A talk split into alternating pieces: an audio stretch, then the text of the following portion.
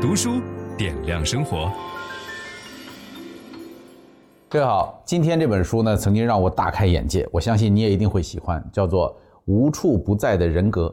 我们大家都曾经听过“人格障碍”这个词儿，对吧？说这个人有人格障碍。那么什么叫人格障碍呢？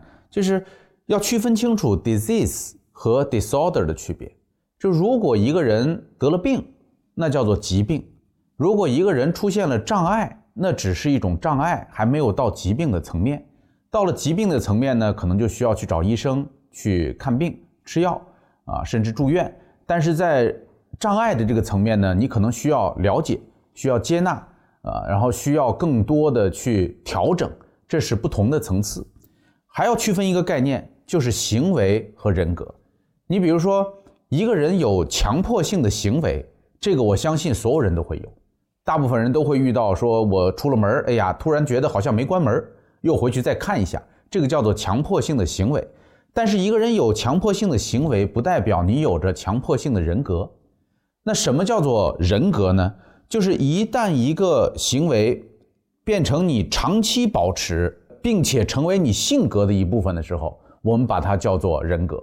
这个作者特别直率，他说人格怎么定义？好多书有大量的对人格的定义，他认为人格就是性格，你把它当做性格就好了。如果这个特点对于你来讲过于明显，然后令人不堪忍受的时候，就叫做人格障碍。所以我说这本书让我们大开眼界，就是我们可以看到十二种完全不同的人格障碍。呃，希望大家在听这本书的时候，我们可以学会更有经验的看人，更有经验的识别别人，更有经验的对付自己，但是也不要对号入座。就是不要那么敏感的说，我现在知道了，我们办公室一共有五个人格障碍，不，千万别这样，这样我们的生活就没法过了哈。这个知道了和识别了人格障碍以后，最有效的方法并不是跟他对抗，接受人格障碍更有利于人际关系，也更有利于自身。你就想想看，你觉得这个朋友很坏，这个朋友老欺负你，这是一种感受；另外一种感受呢，是他这个人就这样，他这个人是这样的人格障碍。那你说哪一种状况会让你更容易接受他，对吧？你不会去呃批评你朋友身上的一个、呃、这个疾病，呃，因为他近视眼儿，所以你不喜欢他，这很少，对吧？因为近视眼儿它就是一种障碍，所以呃搞清楚这些前提之后，我们现在就进入这十二种完全不同的人格障碍。排在第一个的叫做焦虑型人格障碍。什么叫焦虑型人格呢？就是简单用一句话来概括，这种人有自寻烦恼的倾向。比如说，你回家晚了半个小时，然后回到家以后，你妈已经抓狂了，你妈在路口已经站着很长时间等你了，怎么还不回来？那肯定是出事儿啦，对吧？就是很容易幻想特别多倒霉的事情发生。呃，一天到晚，比如说要出门去机场，恨不得提前三个小时就到了，对吧？就催着一一定要出门，千万不要迟到，焦虑。总是觉得这个世界会发生很多糟糕的事儿，所以焦虑型人格有两个信念。第一个信念呢，他认为这个世界很危险，这个世界充满了危险，很难搞。第二个信念是，我的努力是可以避免这些危险。这两个信念其实都不太对，因为这个世界有可能没有我们想象的那么危险。还有就是有些事情的发生你是阻挡不了的，对吧？这我们大家知道，无常你是阻挡不了的，但是。焦虑型人格的人会觉得，只要我足够小心，只要我足够努力，只要我盯住全家每一个人，我就能够保证我们家是安全。所以，你想这些人生活该有多累？而你如果跟一个焦虑型的人格在一起呢，你会被他催得要疯，就是干什么事儿他都着急催你。所以我们来看一下这个焦虑型人格的典型特点哈。第一个，相较自己或亲人在日常生活中面临的风险，他的担心过于频繁和强烈。第二个。肢体的经常性过度紧张，就是你们大家如果闲下来的时候哈，比如你们现在坐在这儿，能不能够体会一下你们坐的舒服不舒服？我相信很多人会突然觉得，哎呀，我坐的好硬啊，我这身上的肌肉好僵啊。这个焦虑型人格的人一天到晚身上的肌肉都是僵硬的，他的肩膀这永远是硬的，就他他永远缩着，因为他时时刻刻准备着战斗哈。呃，接下来对风险的持续专注。戒备一切可能出现的问题，以掌控状况，即便是风险极低的情况。我有一次帮我岳母拎包，然后就拎了一下她的包。我说：“你包怎么这么重？这么大老太太这么大一个包，特别重。”然后就他就翻开给我看，里边有创可贴，他每天出门都带创可贴，然后带指甲刀，呃，带各种各样的工具，呃，暖宝宝什么就什么都有。他的想法就是，万一谁要用呢？就等于全家这么十来口人，他能够想到每一个人今天可能会用到的东西，然后塞在一个大包里边，这是典型的想的太多了啊！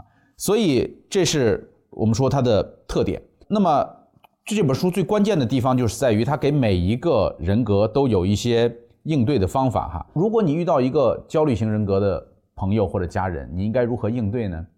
我们说应该做的是哪些事儿哈？应该做的是首先。你要在他面前表明你是一个可靠的人，啊，你比如说我岳母每天晚上都要把全家的那个窗子和门都巡视一遍，她一定要看这个都关好了没有哈。